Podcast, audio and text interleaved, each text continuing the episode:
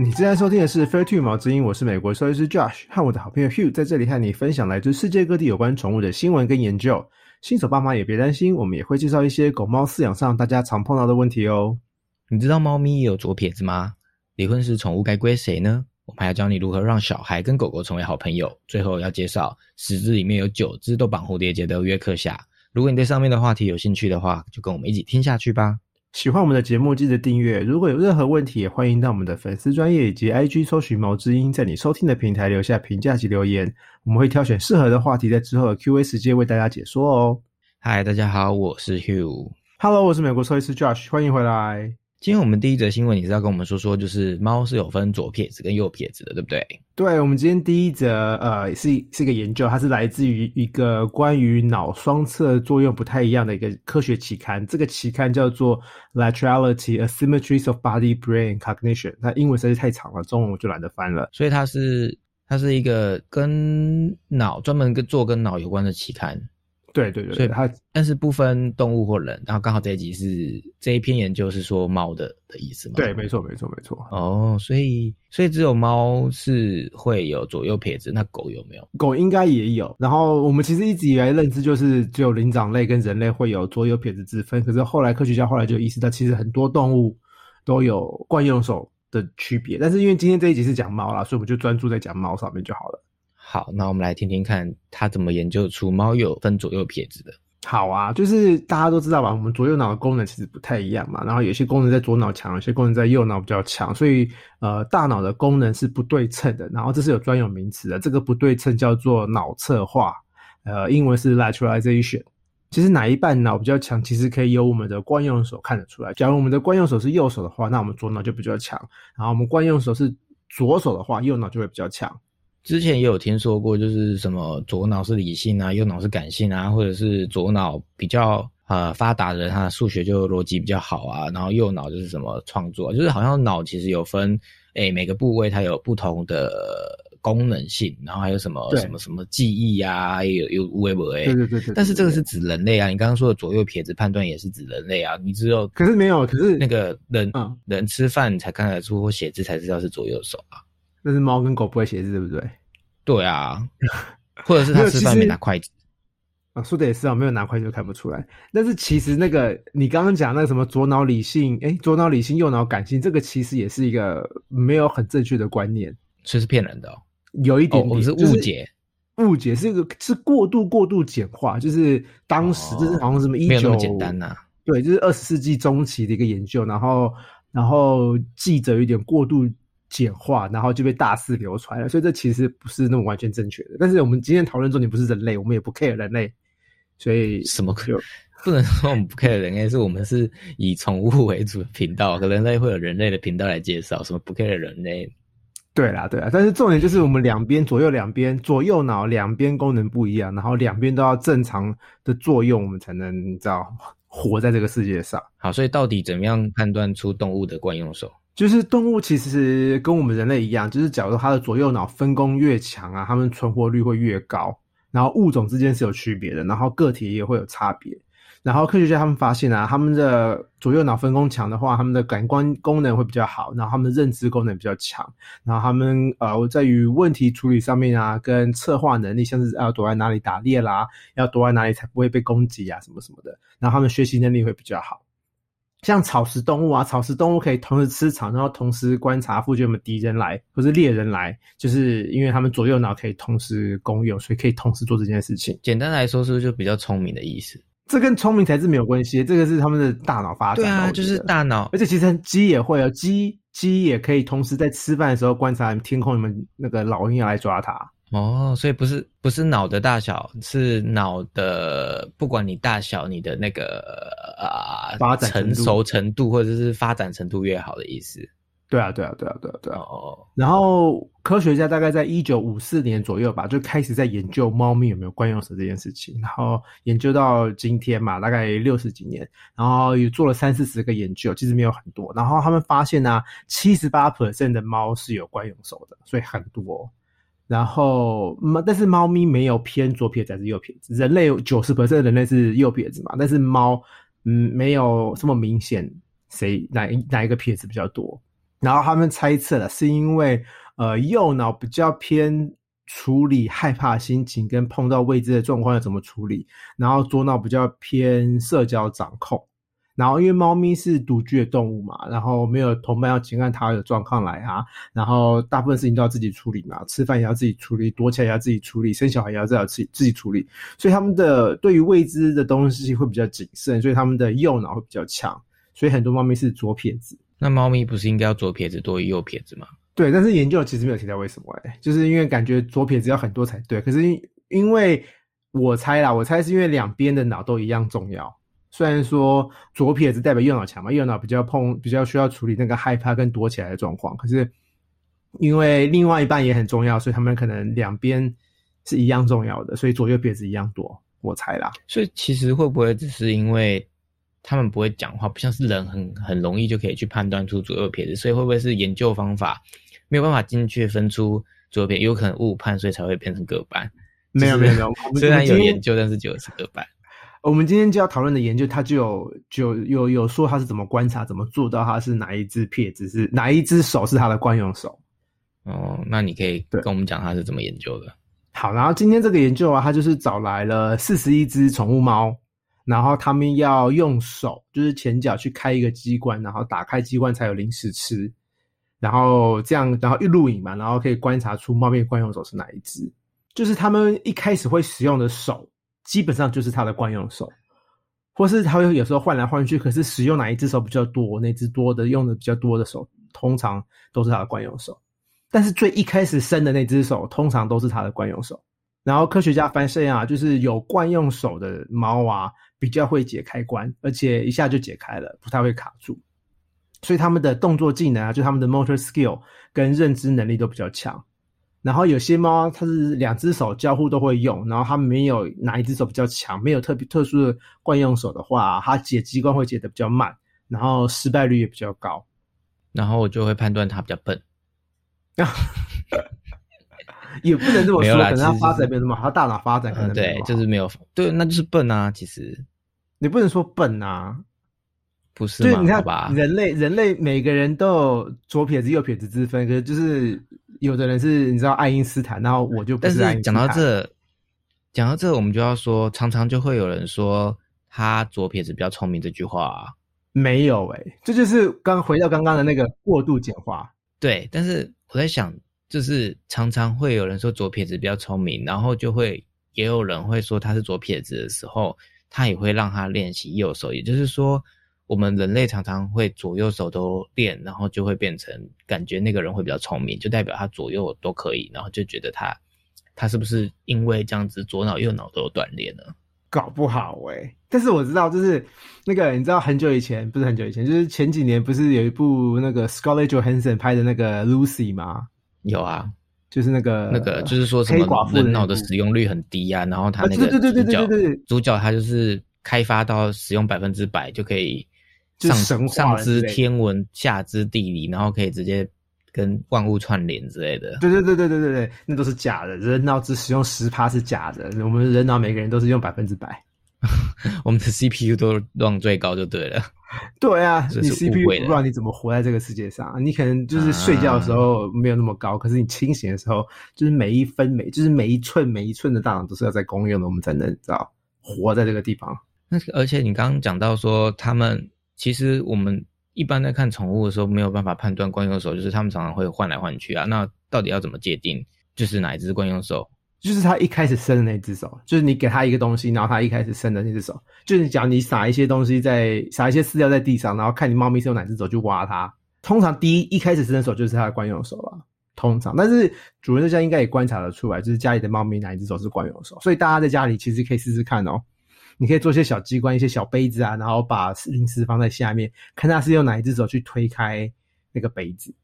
只要他用脸的话，就再多吃几次，因为有些猫很爱用脸。哦，这是另外一件事情 啊。假如用脸的话，它叫脸撇子吗？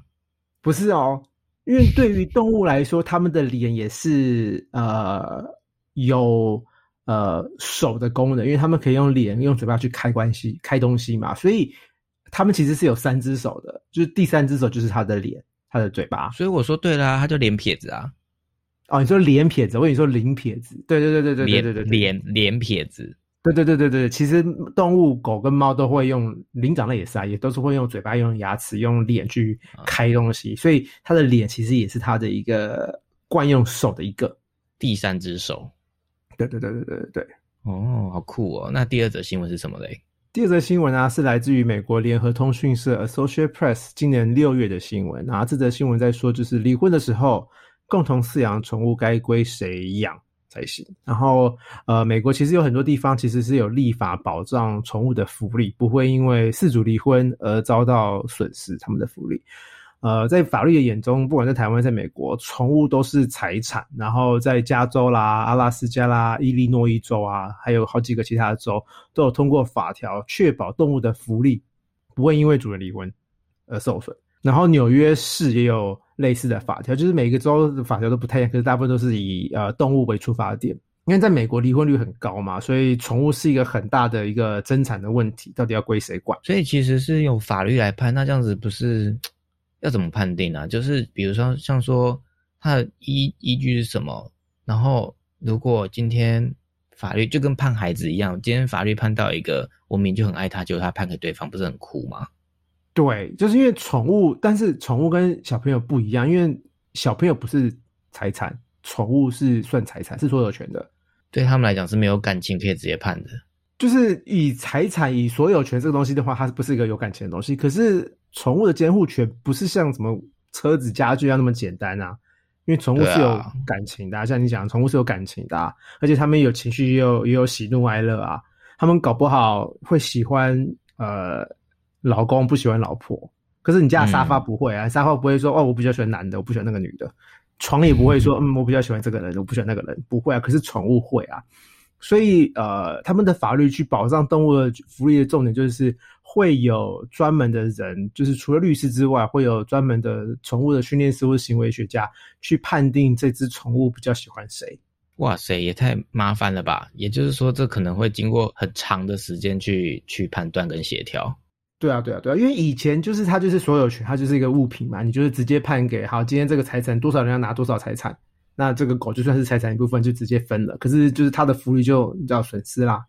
但是现在有这些法条之后，就是会为会保障这些动物，看它比较适合跟谁，跟谁它才会比较幸福，对吧？所以，而且我知道，就是有很多有有很多离婚的那个夫妻，都是因为宠物然后撕破脸。你讲每件事都没问题，可是讲到宠宠物就就破局了，就跟小孩一样啊，真的就是有感情的，你就没有办法决定到底是在给谁啊。对，所以律师很多律师其实建议，就是大家在结婚前要签那个呃离婚协议书的时候，一定要包含宠物，尤其是结婚之后才开始养的宠物，那个叫什么？英文叫 prenup，中文好像就是离婚协议书吧？是吗？嗯，我不知道英文叫什么，但我知道中文叫做呃婚嗯离婚协议书还是婚前协议书之类的。哦，婚前那就是婚前协议书，就是结婚前就要先签好的那个。啊，就是婚前协议书，对啊。然后呃，这个新闻他有访问一个专门协助离婚律师的狗狗训练师，叫。Caris 他是说啊，呃，共同监护权其实对狗狗不好，就共同监护权是小孩子比较常用的嘛，爸妈一起拥有，爸爸一起饲养。可是对于宠物来说，这其实不是件好事，因为呃，他每个礼拜都住不同的地方，然后常常要搬家，然后又常常跟不同人住。其实会增加他们很多不必要的压力，就是狗猫还蛮多是比较紧张型的动物嘛，一直搬来搬去，一直跟不同人住，其实对他们来讲不是好事。所以从宠物的角度来看的话，主人分得干干净净还比较好一点，就直接决定好今天就是跟老公，今天就是跟老婆，或者今天就是跟某一方。不要再搬来搬去了。对宠物来讲比较好，但是其实对来人人来讲很不容易耶。就是如果两个都很爱那只狗，然后就是变成一个永远见不到它的感觉。所以一开始就要签好协议书啊，就是婚前要签好协议书啊。好难哦，嗯，真的很难。我懂，对啊，对啊。然后呃，这个新闻还要访问一个专门处理离婚的心理医生。这个心理医生他有说啊，就是其实是有人把宠物当成武器的。就他碰过一对夫妻，夫妻都坚持要养狗，然后死都不愿意给对方。甲方也坚持要养狗，然后乙方，但是乙方却觉得甲方根本就没有认真照顾他，干嘛养这只狗？我其实比较喜欢这只狗，对啊。然后这个心理医师去深入了解啊，才发现，呃，乙方其实真的比较照顾这只狗，然后狗狗也比较喜欢乙方，然后甲方为什么坚持要狗，其实只是为了要伤害对方而已。这就是我刚刚讲的那个外人没有办法知道到底谁比较喜欢，所以我就是说，就像从那个小孩一样，就是常常应该很难会判到一个真正那个大皆大欢喜嘛。对，就是到底要给谁这件事真的很难。所以即使我觉得有什么什么心理师或者是什么行为学，我觉得还是有可能会有那种明明就是我比较爱他，但是没有被判出来的那种感觉。所以，嗯，如果以宠物为出发点的话，那要怎样判断会比较好？就是因为在法律的眼光里面，他们就是财产嘛，所以这个是呃既定的事实，我们就不能去改它。但是我们可以呃从侧观，就是从旁观的角度，就是用心理心理医师啊，从狗狗行为学家啊、狗狗训练师的角度来看，就是看这只狗狗到底喜欢谁，然后看呃谁真的是照顾这个宠物比较多，然后有的有的会用呃那个缴费单，就是好今天去看兽医，今天去去做什么事情，买零食买饲料，账单是谁的名字比较多，谁付的钱比较多，也是法律在判断的其中一个准则。这也是蛮难的。那对啊，我就想说，那台湾有这样子的制度吗？其实有，但是不算是法，我不知道法律方面，但是我知道大家在实际执行上面，因为宠物其实是呃动产里面的一个物品，它就是一样，它就是我们对宠物来说，就是它是我们的所有物，所有物，对啊，所以离婚之后再讨论要归给谁，就是在讨论宠物的所有权。然后一般来说啦，宠物尤其是狗，可以依照晶片上面的宠物登记的四主作为所有人的判别。所以它有打晶片，晶片上一定会做宠物登记嘛，然后上面就会有饲主的名字，他通常都会判给他。但是法律就是大家在执行上都知道，晶片上的人不见了就一定是主人了，对啊所以，那个主要还是参考。有可能是他买去送他的、啊。对，也有可嗯能是、呃还没有还没有还没有转换登记的人，搞不好还是找宠物店之类的。对，所以实务上啊，法官跟律师还是会去观察平日是谁照顾比较多。所以其实台湾也会去判这个就对了，就是今天因为什么宠物没有办法好好分，也是可以去找法院来判断就对了。对啊，律师也会帮忙，因为这个台湾还蛮注重宠物的福利的。所以其实应该不要想做，我只是养宠物，然后我只是要一只宠物。但是其实你做的每一件事，如果你今天是有结婚的，可能都要先讨论好说，诶，那这个狗到底要归谁呢？虽然说当你们是感情好的时候，然后再讲这件事很奇怪，可是那有一天如果分手了，就可能会撕破脸，或呃因为这样子而争执不下，就跟我就一直把它联想到跟小孩一样啦，所以就是最好还是有婚前协议，或者是你们在养的时候就讨论好谁要当呃宠物的所有人，然后晶片跟宠物登记都要做好，然后不然就是如果你觉得你们快离婚的话，你去看医生都记得要付钱啊，饲料记得自己买，也是预防。这样讲的好心机哦，可是我相信真的人会 这么有心机耶。预防重于治疗。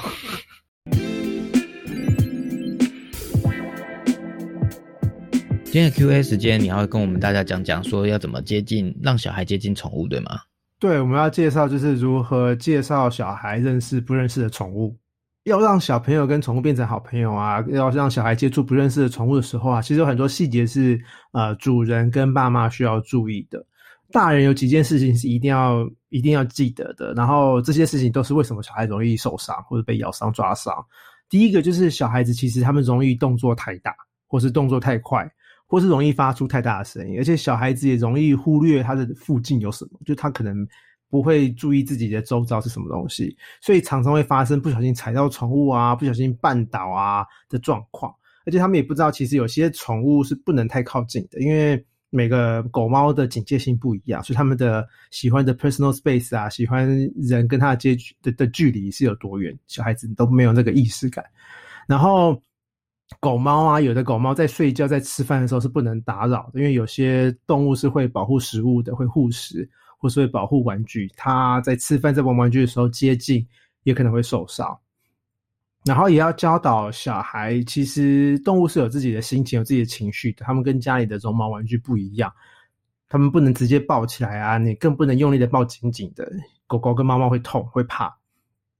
而且他们要是直接冲过去去抱那些狗啊，去抱那些猫的话啊，呃，小孩子可能觉得很有趣啦，因为就是你知道追着他们跑来跑去嘛，感觉很好玩。可是从狗猫的角度来讲，这其实是很恐怖的，他们会会吓到，然后从小朋友就受伤了，就很像怪兽来一样。对，怪兽来一样，没错。你就想象一下，从我们的角度来看，就是想象一只大象突然冲过来要跟我们玩，要摸我们，被吓死了！我的妈呀！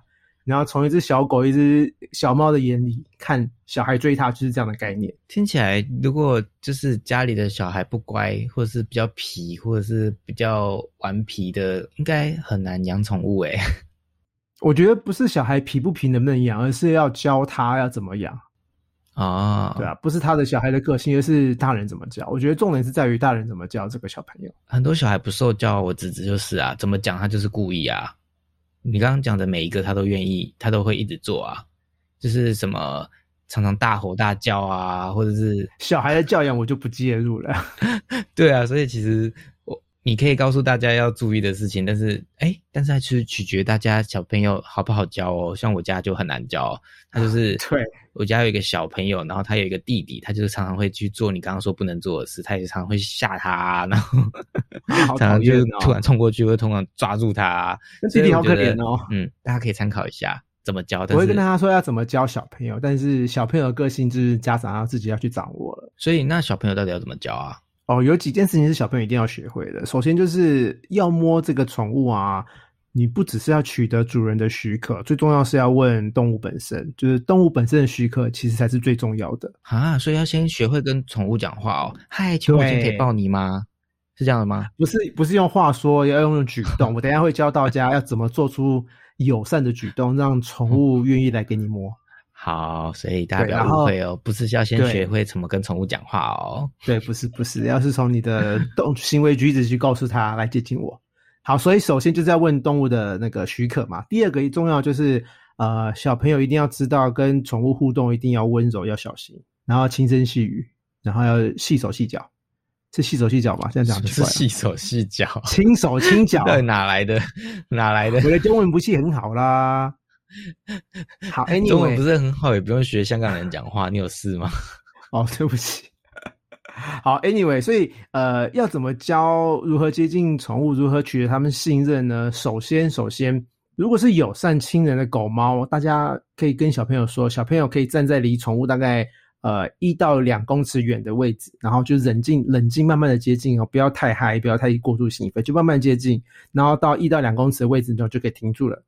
然后狗狗的话，最好是有牵绳，然后主人牵着狗狗，然后以防万一，要是有状况的话，狗狗可以快速的把。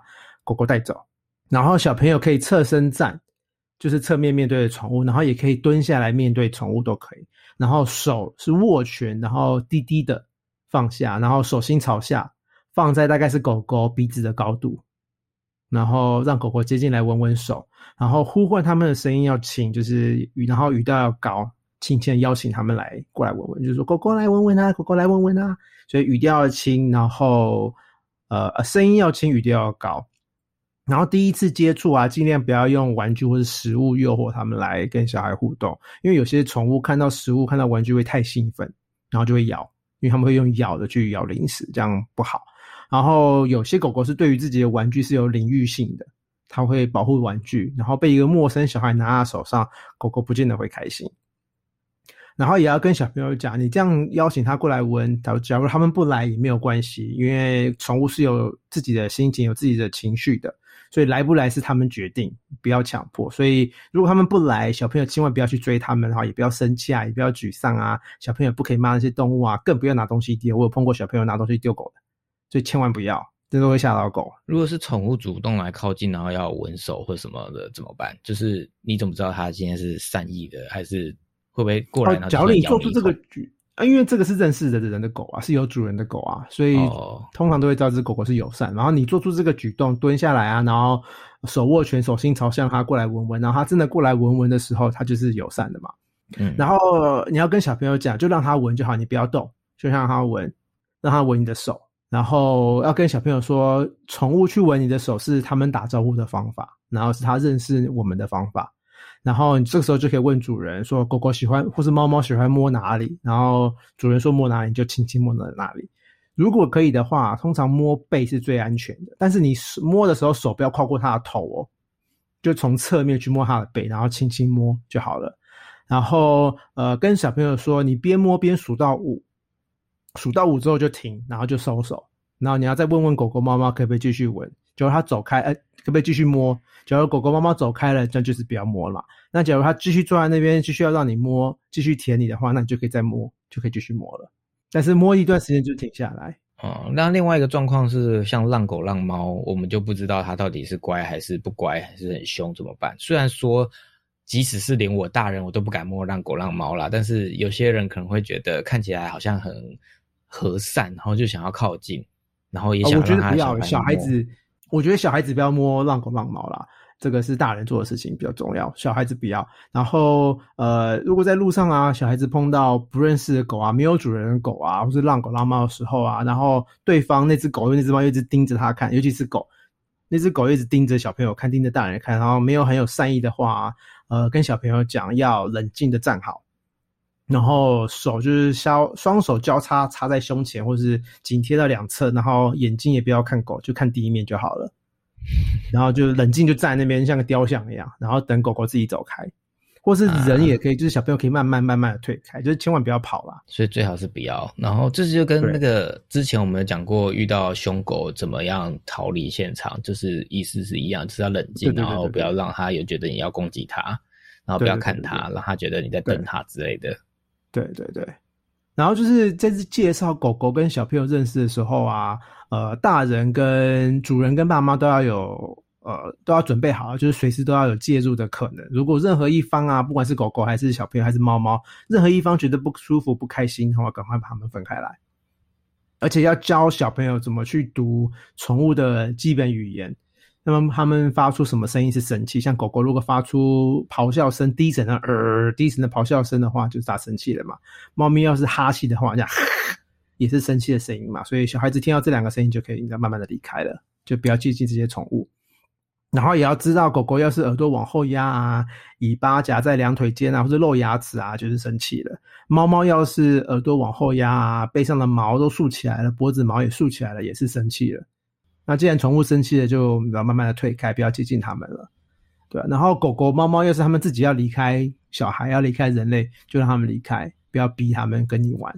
对吧？然后大人也千万不要预设立场，你不要认为小孩跟宠物一定可以相安无事的相处。再怎么乖的狗跟猫都是有可能会攻击的，都有可能伤人的。因为没有一只任何，我没有看过半只狗、半只猫喜欢被抓毛、被扯毛、被乱挖、被乱拉尾巴或者被乱扯胡子的。但是小孩子很爱做这些事情，所以大家在介绍他们认识的时候，或者小孩子跟宠物共处的时候，一定要有人在场。尤其是小小孩，尤其是我觉得这是十岁以下或者是国小以前，呃，宠物跟小孩比较独处，就是国中以上，可能五六年级、国中以上大概就可以了。但是就是小孩子的成熟度，就是爸妈跟主人要判断一下。所以即使即使是他家的狗，然后已经养了，比如说三五年，他们已经相处三五年了，也是，然后小孩还还是十岁以下，也是最好不要嘛？如果是养在家里的话，就会还好。我今天讲的状况是。不认识的小孩接触一只不认识的狗猫哦，新新的话，新的狗，那当然啊，谁会有有有那么。会啊，那么大，谁家就是某个人，就是某一家人去另外一家人做客，然后你知道有小孩那家人就问那只狗乖不乖，他们说很乖啊，超级乖啊，然后他们就放小孩跟然后就玩在一起，然后就去做他们的事，这也太扯了吧？所以还是会有这个状况啊，所以就是大家都要知道，就是不认识的小孩跟不认识的宠物相处，千万不要让他们独处，一定要有大人在场。假如你们会分心，假如大人在看电视、在聊天、在看球赛或在聊天。我在做什么事情，没办法专心盯着他们的话，就还是把小孩跟宠物分开来。嗯，那有什么动作是一定不能做的吗？哦，一定不能做，有，就是你千万不要让小孩做出骑狗的动作。我有看过，就是大人觉得哦，一只 baby 骑在狗上也很可爱，尤其是什么圣伯纳啦那种，不是之前那个讲过那个雪橇犬啊，对对对对，就是大狗嘛，就感觉小孩抱到狗身上好可爱，好好玩，千万不要做。对，千万不要让小孩做出奇怪的动作，然后也不要让狗狗去抓，也不要让小孩去抓狗狗的什么耳朵啦、胡子啦、尾巴啦、毛啦，然后也不要让小孩直接把脸塞在宠物的脸庞，因为这样对狗狗来说，对猫猫来说是，因为这样举动是具攻击性的举动，所以他们可能就是你你脸凑过去，它就咬过来了，对吧？所以就是就是千万不要让他们做出这些动作，然后也不要让小孩子暴冲到动物前面，尤其是不认识的动物。就算主人说没关系，狗狗很乖，猫猫很乖也不行，因为这个好习惯是要小朋友从小要养成的。而且小朋友要询问的对象其实不是大人，不是主人，而是狗狗、猫猫。你要他们要问狗狗、猫猫，我可不可以接近才能接近？你这样暴冲到他们前面会吓到他们。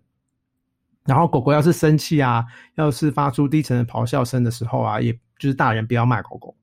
我看过，就是你知道，小孩子冲到狗狗面前，让狗狗生气，然后被骂都是狗，那狗很无辜。好可怜哦，对啊，其实你一讲我就觉得对，但是为什么？为什么？为什么是呃，我今天那个去弄你，然后但是你就跟我生气这样？对，咆哮声其实是狗狗一个很重要的沟通工具，它在告诉大家说：“哦，我不开心了，我觉得受到威胁了，所以我在警告大家不要接近。”所以你就假如狗狗发出咆哮声，你就赶快把小朋友带开就好了，把那个他觉得受到威胁的东西拿走就好了。然后也不要，大家也不要逼迫狗狗、猫猫做它不想做的事情。如果主人啊、爸妈啊看得出来狗狗、猫猫不舒服了，想要离开了，你就让它离开吧，不要逼它一定要跟小朋友玩。因为动物它们也是有耐心的，它们也是想要休息、想要独处的，对吧？而且很多小朋友不知道自己力大这么大，啊就可能用力一扯一下，狗猫就你知道招架不住了，所以他们搞不好玩一下，狗猫一开始搞不好愿意的跟小朋友玩一下下，可他们玩一下就累了，就累了，然后就想要休息了，就让他们分开吧。总之听起来就是狗狗要把它当呃狗狗或猫猫宠物要把它当做一个生命体，就是它们呃即使再乖呀，或者是在好相处啊，忍耐也是有限度的，不是说因为它是宠物，就是小孩可以对它做出一些呃对待物品的事情，就是他们对待玩具或什么就是这样对待，可能他们还不懂事就会对待宠物这样子，所以总而言之就是呃要让小朋友跟狗。要当做对待人一样的去对待这些宠物，然后才会相安无事。然后，尤其是小小孩要特别注意。那以上就给大家做参考喽。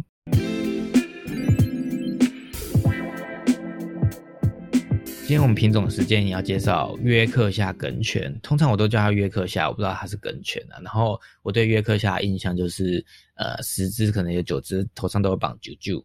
你知道什么是啾啾吗？知道啊，蝴蝶结啊，很可爱啾啾。我以为你听不懂啾啾，呃，听懂为什么十字就是因为他们头发很长吗？对啊，就是因为他们头发很长啊，然后每个都很知道女性化，所以不管公母都要绑啾啾啊，很可爱。所以不管公的母的，然后这个都给人家绑啾啾，因为问过他的意思吗？我我看过很多，不管男生女生，他们绑绑啾啾，所以绑啾啾的哈约克夏走进来，不见得是母狗，有很多都是公狗。哦，有了啾啾颜色可能会不一样啊，就是母狗可能是红色、粉红色之类的，然后男生可能就是什么蓝色啊、黄色啾啾，有可能。我也没有想要绑蓝色或黄色的啾啾走在路上啊，奇怪，有没有问过他的想法？啊？没有，他说不定想要绑个美一点的东西啊，绑骷髅头的啾啾，他说不定想要刺青，好不好？不行，你知道，而且约克夏其实有短头发的啊，只有长头发会会绑啾啾啊，短头发就绑不了啾啾啦。有我有看照片啊，短发俏丽，长发甜美。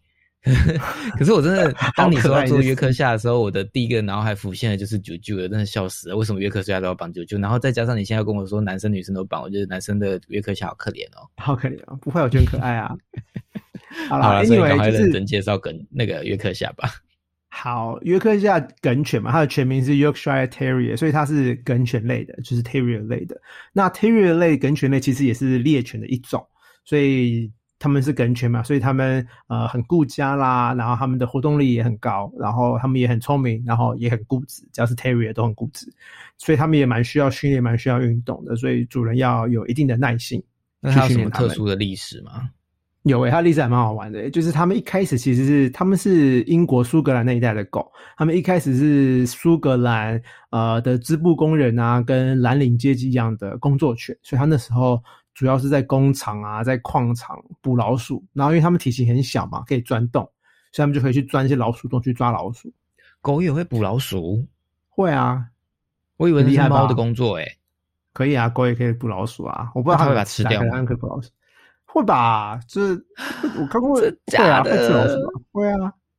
好，然后后来后来这些英呃苏格兰的移工人，他们移民到英格兰的时候，就把老家的梗犬带到英格兰。然后在十九世纪的时候啊，英国人用了很多不同种的狗狗，配出现在的约克夏。然后那时候培育出来的地点在英格兰北部的呃 Yorkshire，就是约克郡跟 Lancashire 兰开郡培育出来的，所以他们就叫做 Yorkshire Terrier，因为它是在那边培育出来的。然后那个年代我讲个 side note，那个年代是维多利亚女王的年代，就是现在现任女王的高祖母的年代。然后那个时候，因为现在叫维多利亚女王二世嘛，所以你讲的是一世。没有啊，现在是伊丽莎白二世啦。哦，现在是伊丽莎白。乱讲。对，你才看完 The Crown，竟然忘记了。嗯，永远记不住啊！它里面太多称号了。啊，对，太多太多误会误会。他们培育出这个品种之后啊，英国上流社会开始养这个品种了，就养约克夏了，因为他们真的毛真的超级细、超级长、超级 silky 的，很好摸。然后，而且那时候越培育越小只，所以他们渐渐脱离工作犬了，然后渐渐变成玩商犬，然后。慢慢就变成现在的体型，这么小只。然后他们的身高大概到肩膀就是十七公分到二十三公分左右而已，很小只。然后体重三到五公斤，我看过更小只的，不过三到五公斤是比较正常的体重，常见体重。然后它的毛就是长毛版嘛，所以呃，主要就是看到长毛。然后台湾因为太热了，所以短毛的比较多。大家都把它们剪短，然后它们的颜色比较是黑色加棕色啦，或是棕色加银色啦。然后因为有些棕色很像金色，它们就是金银色。然后有些银色很蓝，就是在动物界有些银色太银太灰，会有点蓝色的感觉，就会叫蓝色的狗。对，所以有一些约克夏会叫会是蓝色配金金色，或是蓝色配银色，或是蓝色配棕色，感觉就是很美啊，难怪会被打啾啾。那有什么特别要呃？注意的照顾的地方吗？呃，就是因为它毛很长，假如大家没有把它剪短的话，它毛很长，很容易打结，所以要天天梳，就每天都要帮它梳头发，梳梳梳梳梳才不会打结。而且它是梗犬类的，你不要被它的体型骗，它的活动力其实很好，而且很勇敢、很顾家。然后约克夏话很多，它很爱讲话，然后他们也不喜欢陌生人。然后因为他们很小只嘛，虽然说他们活动力很高，但是你就丢个球在家里，走廊跑来跑去，就是活动力也够了。他不需要去外面跑跑。听你的介绍，难怪就是应该是很多女性喜爱的狗，就是很好养，就是也不用太累，然后只要把它打扮的美美的就好了。那就是很多少女心会爱的狗，还是很可爱啊。然后疾病的方面，其实他们还算蛮健康的。他们这一个呃肌肉关节疾病需要注意。然后这个这个病叫做全膝盖骨内侧异位，英文是 medial patellar luxation。然后我跟大家解释一下这个身体构造啊，就是膝盖骨，人类也一模一样哦，就是膝盖骨是一个小小的骨头，它不是，它跟膝盖关节没有关系，它在膝盖关节的上面。呃，大家可以摸摸看你的膝盖，它就是一个小小的骨头，然后它上面接的是大腿肌肉跟肌腱，然后这个膝盖骨下面接的是韧带跟骨头，然后它把这两个这两个东西把膝盖骨固定在一个轨道上面，然后这个轨道是两边是有呃像山一样的东西，然后下面就是一个凹槽。就在这个凹槽面滑来滑去，然后因为它滑来滑去，所以我们的膝盖可以做出往上举啊、往后踢啊的的动作，就是他们，而且不会往侧动哦，所以它就只会上下移动而已。然后因为它在轨道上面，所以不会侧边移动。可是小型犬，像是约克夏啦、马尔济斯啦、吉娃娃啦、小型贵宾犬，很容易有膝盖骨内侧异位，就是它的膝盖骨会往内侧滑掉，就是它的轨道的内侧那一边会变得比较低。所以它的无法限制那个膝盖骨的滑动，它就变太浅了嘛，就滑出去了。然后，所以主人常常过来说，跟我们说他的狗狗的那个膝盖膝关节脱臼了，但其实不是膝盖关，不是膝关节脱臼，其实是他们的呃膝盖骨滑掉了，因为这是一个很重要的骨头。然后这骨头滑掉了，他们就可可能会出现跛脚啊，不爱用啊，或者走一走走一走，突然抬后就起来踢踢踢踢踢的奇怪动作。然后大家要是发现这个状况啊，呃，或者是发现家里狗狗你在抱狗的时候发现它的膝盖骨跑掉，赶快带去看医生，因为这个疾病啊，我们是分级数的啊，比较严重的几个级可能需要开刀，可能需要复健，它不是吃保健品就可以解决的一个疾病，因为保健品就只是让退化性关节炎比较晚发生而已，因为膝盖骨跑掉就会容易产生退化性关节炎，然后退化性关节就会比较难医。对，所以保健品就只是延缓退化性关节炎的发生，它无法针对呃膝盖骨跑掉这件事情做出你任何治疗。很合理啊，你都说是骨头的问题了，然后怎么可能吃东西就会好？所以还是要去给医生评估啦，这种点。对对。但是，所以他只有这个问题，只有这个比较大的问题。对。那听起来就是一个非常适合就是当居家玩赏的狗，难怪这么热门。我觉得啊，应该还蛮多，就是呃，女性都还蛮养爱养这种狗的，就是方便，然后又呃没什么太大的疾病，而且应该也很少看到这样子的流浪犬，对不对？不会啊，我们很少看到马尔济斯，不是真的很少看到约克夏是马流浪犬的。对啊，是不是因为他们就是太高贵华丽了，所以通常会养他们的就是会很爱他们，就或者他一进到收容所就会被领养走啊，因为太可爱了，因为呃因为太就是它的外形就是太抢手了。好吧，那今天的节目就到这边了，希望对大家有帮助，那我们就下次见喽，拜拜，拜拜。